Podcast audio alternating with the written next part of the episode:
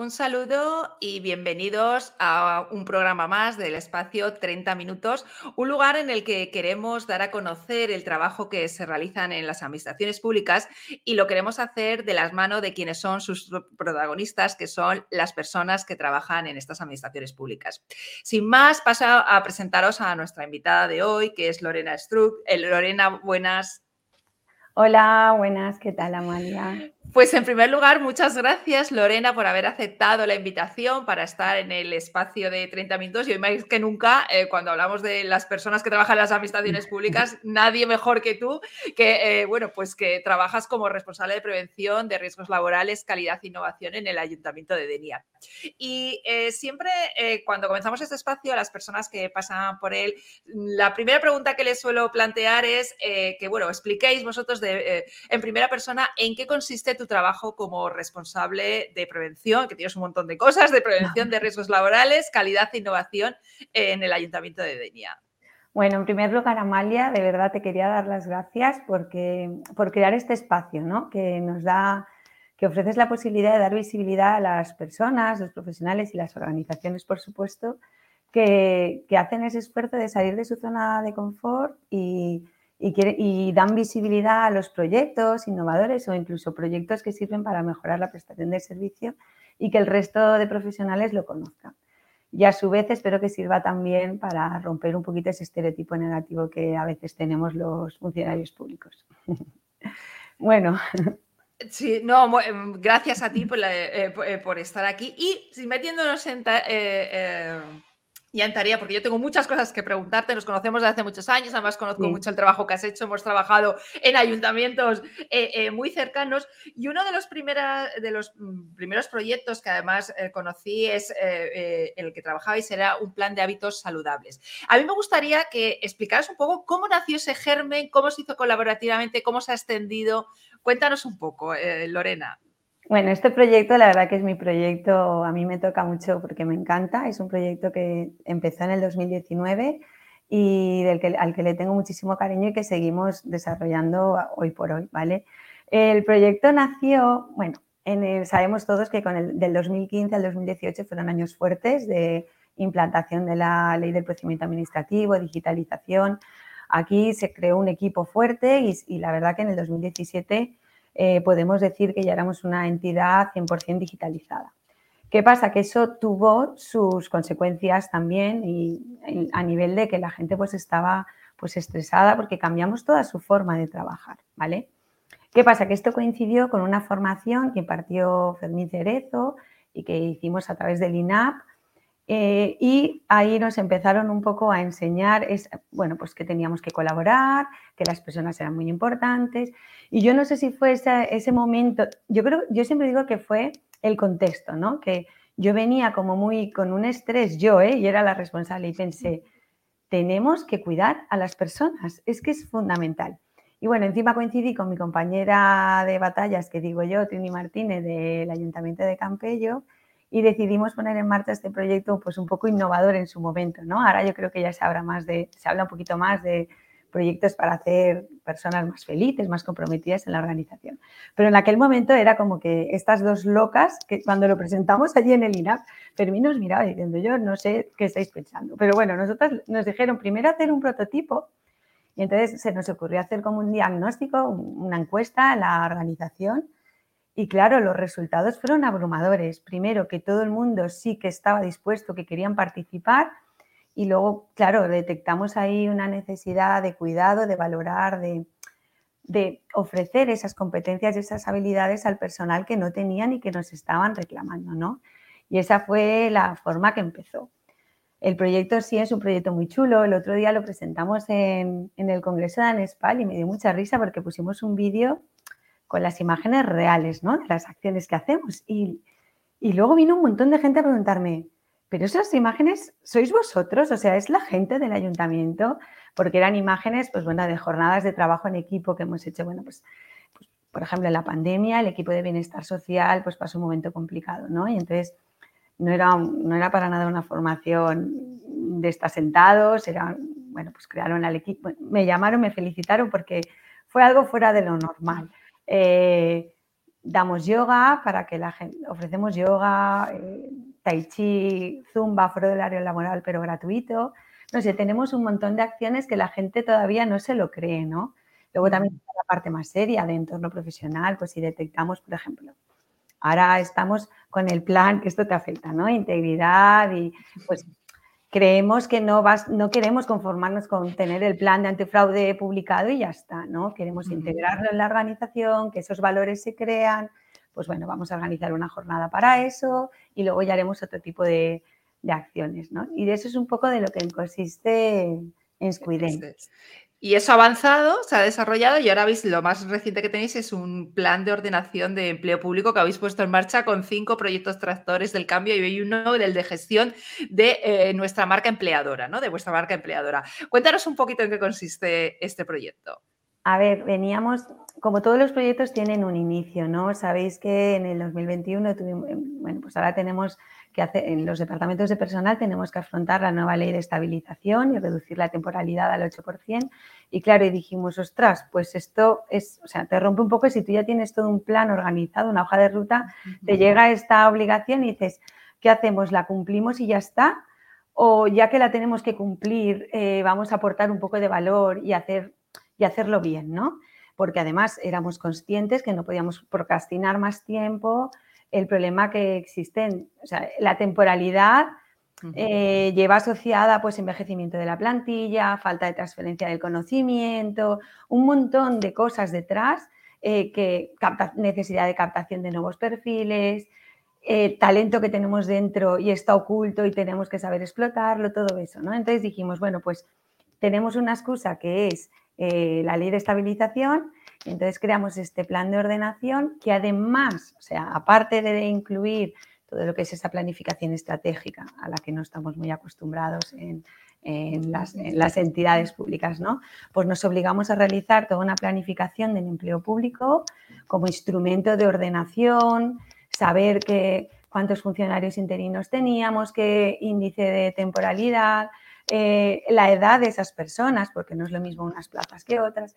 Bueno, pues aparte de todo eso, que ya es muchísimo, hemos, eso estos son dos proyectos de los que hablabas de los cinco, hemos incluido otros tres que consisten, pues uno de ellos en acercar la administración a la ciudadanía, que es, bueno, pues eh, tener un portal de empleo público mucho más accesible, toda la información en un único punto, eh, que nos vean más atractivos. Hemos ido a la UNED, hemos ido y hemos, estamos intentando captar que la gente no nos tenga miedo, ¿no? Derrumbar esos estereotipos negativos que tienen sobre el empleo público y que se presenten, que, es, que tampoco es tan difícil. Eh, otro de los proyectos es la innovación de los procesos selectivos, que ahí lo que hemos, te lo estoy diciendo muy brevemente porque es, si no, no quiero, ahí pues bueno, desde hacer unas pruebas selectivas mucho más, eh, reducir el temario, evaluar, valorar competencias, eso ya llevamos años haciéndolo. Luego hemos Hemos hecho, bueno, pues por ejemplo, tenemos un portal que nos, nos facilita que la gente se presente de una forma más ágil, que tengan la información al momento. También lo que ofrece, hemos, dentro de ese proyecto también tenemos, estamos profesionalizando a los tribunales, ¿vale? Todo lo que es para que, bueno, pues todos, estamos todos los ayuntamientos como locos buscando eh, quién quiere venir a este proceso selectivo, quién no, que de verdad que se pierde muchísimo tiempo. Bueno, pues este portal eh, genera una base de datos con todo el personal por los niveles, a uno, a dos, a tres, de qué entidad pertenece, en qué sector está especializado. Entonces, nos ayuda muchísimo a la hora de, crear tribunales.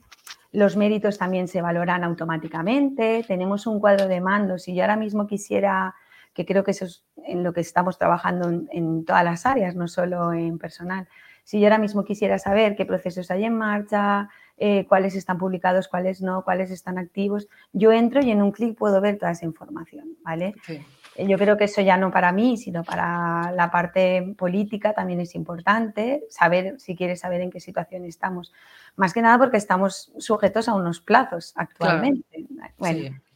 Y otro, otro de los proyectos, que ya es el último, es el de la marca empleadora, que ese es el que más me gusta a mí, porque bueno, va todo relacionado, ¿no? Empezó con Squidem, Squidem está dentro de ese, de ese proyecto y hay otros pues como el manual de bienvenida, eh, el manual de acogida que estamos desarrollando para las personas por ejemplo. Entre ¿Ese es el de buceando en la administración? Sí, sí, ese es el de buceando en la administración. Si quieres, a ver, es un, le llamamos buceando administración porque, bueno, María, mi responsable, ella es una enamorada del María Cinta, sí. Sí, María Cinta Vicedo. Y entonces se nos ocurrió hacerlo como que estabas buceando en la administración y te enseñamos por dónde tienes que ir y qué tienes que hacer. Tenemos uno específico para la parte política que se utiliza una vez cada cuatro años. Bueno, pues Porque estos, manuales, eh, eh, es, yo como los conozco un poquito, a lo mejor es para gente que se incorpora nueva en la. Sí, sí, es para. Bueno, la verdad que el manual de bienvenida, nuestro proceso de onboarding empieza desde la atracción, que es lo que hemos dicho, que estamos haciendo jornadas de captación en las universidades, etcétera, institutos, a cuando ya entran a trabajar con nosotros que hacemos, bueno, pues primero los presentamos en alcaldía, así el, concejal del área y el alcalde conoce a la persona y luego ya vienen a nuestra jornada de buceando en la administración. Yo doy una parte de esa jornada, bueno, María y yo damos una parte que es la de pues, la parte organizativa, la cultura de la organización, el organigrama, cómo puedes pedir vacaciones, integridad, transparencia, bueno, todas estas cosas más generales, los valores generales de la organización.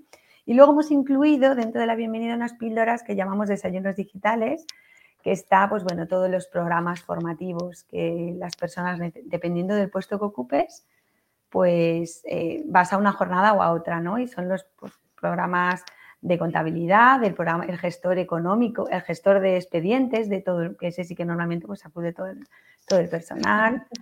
Y bueno, y así, y vamos, ahora es gracioso porque la gente está teniendo una gran aceptación porque ya no vienen los de nueva incorporación, nos pide gente de, oye, ¿puedo ir a refrescar conocimientos sobre el programa de tal? Sí, sí, claro, bien.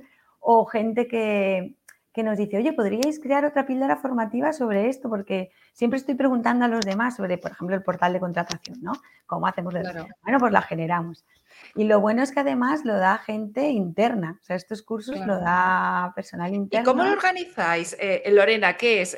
¿A través de, no sé, alguna plataforma como Teams o esto? ¿O, es presencial? ¿O cuánto dura? Es un poco para hacernos idea por si alguien lo quiere adaptar a su, a su administración esta, esta idea, porque es algo muy sencillo, en realidad es muy sencillo y fácil de implantar. Sí, yo, bueno, a mí lo que más me gusta de estos programas de marca Employer Branding que llamamos es que normalmente, yo siempre insisto mucho cuando hablo de Insquidem, ¿no? Que no cuestan casi dinero. Claro. Y, son tan fáciles y luego es que el impacto es, es impresionante el que tienen en las personas de la organización. Eh, nosotros buceando en la administración lo que hacemos es, eh, normalmente intentamos hacer uno al mes, porque una vez al mes seguramente se habrán incorporado personas nuevas a la organización. Pero bueno, por ejemplo, el año pasado hicimos 10 jornadas, de 12 meses solo hicimos 10, porque hubo algún mes igual que, bueno, pues entre vacaciones o no recuerdo cuál fue el motivo. Entonces, una vez al mes organizamos esa jornada y empieza con, la, bueno, primero van a la, a la, alcaldía y tal, y luego se establece un horario, la primera hora, hora, hora y media es para los valores generales, ¿vale? Que es la que impartimos María y yo, Luego damos, hay veces que coincide el mismo día, vamos, como que se tienen que reservar dos días o tres para esas jornadas.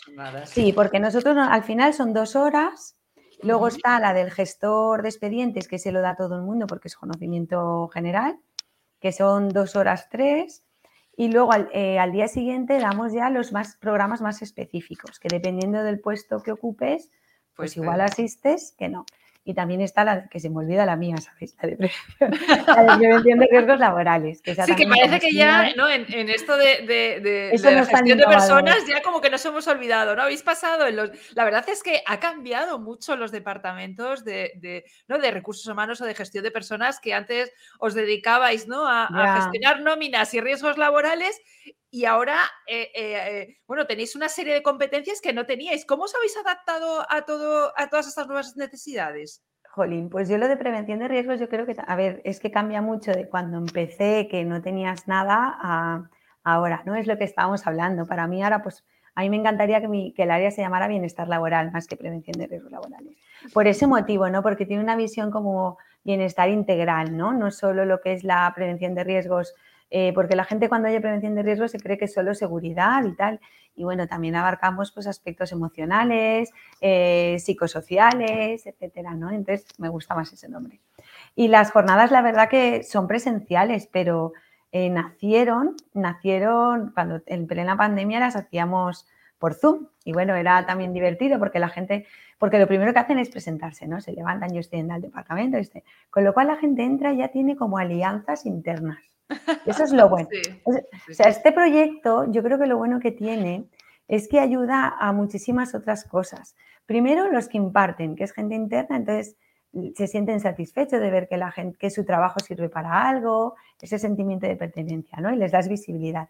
Y luego la gente que acude, además del el propósito inicial, que es que aprendan y que no se sientan solos, ese sentimiento se da cuando entras de, bueno, ya estoy aquí en mi mesa y ahora qué hago, ¿no?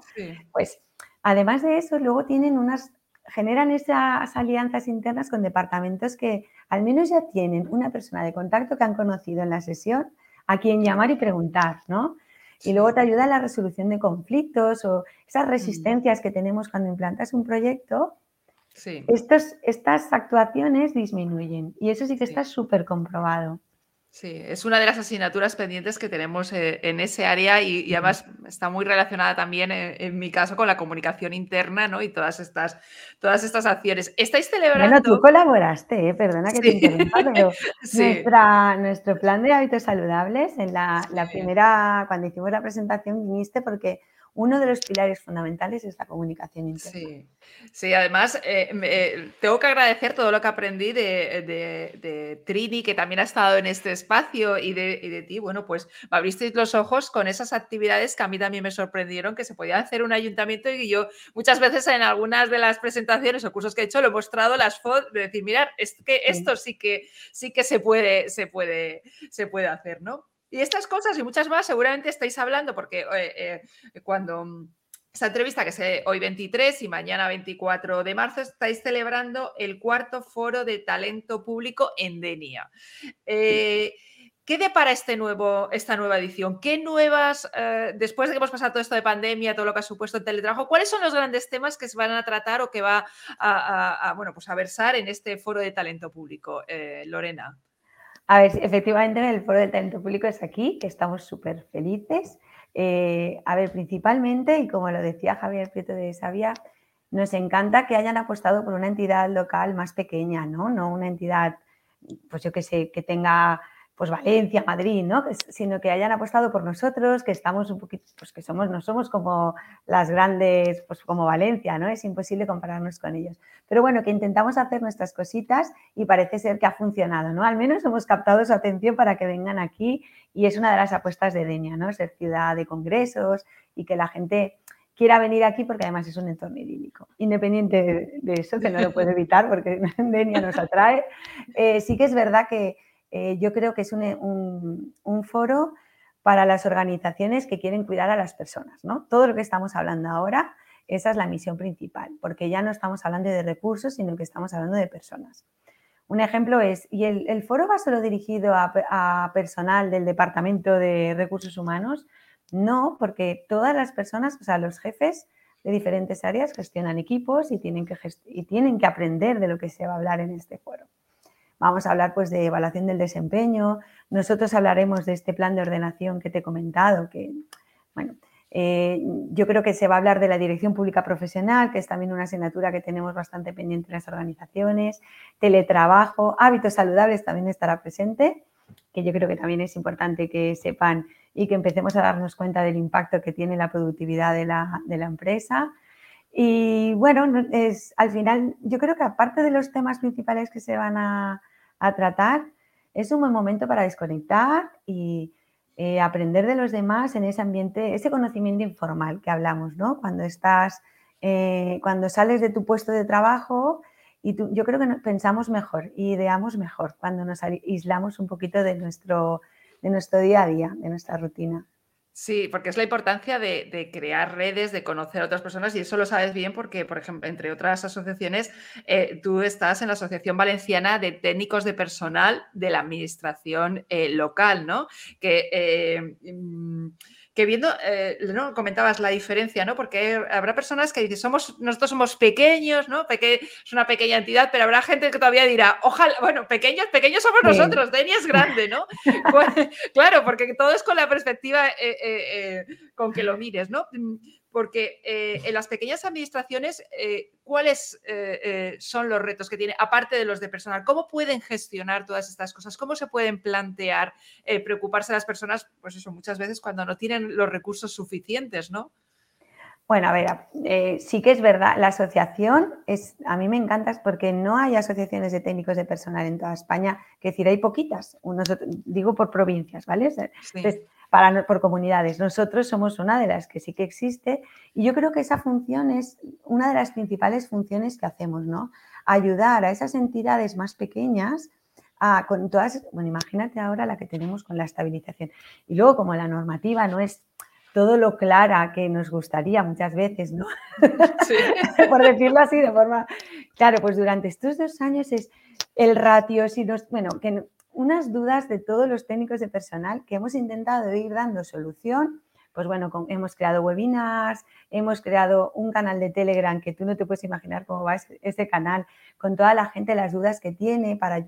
Y nos ayuda. Es un, es un aprendizaje recíproco, la verdad. ¿eh? A, mí me, a mí me ha encantado poder formar parte de esta junta directiva porque estoy aprendiendo un montón. Espero yo también estar aportando ¿no? mi granito de arena, pero es ese conocimiento que puedes compartir en un clic porque alguien tiene una duda y enseguida, alguien, enseguida encuentras a alguien que te puede ayudar. Que al final eso es lo que yo creo que es el propósito general de una asociación, ¿no? Facilitar ese entorno de, de aprendizaje, de transferencia y además de una forma rápida. Y eso es lo que intentamos ahí. No, no, y, lo conseguís con todas las actividades que, estáis organizando. Y tienes, estás en otra asociación que también coincidimos, eh, coincidimos en ella, que es la Asociación de Mujeres en el Sector Público. ¿Cómo ha influido o cómo se cuidan desde los departamentos de recursos humanos? Bueno, pues todos estos temas que tienen que ver con la mujer, con la visibilidad, con la igualdad. ¿Cómo lo estáis haciendo desde el Ayuntamiento de Denia, Lorena?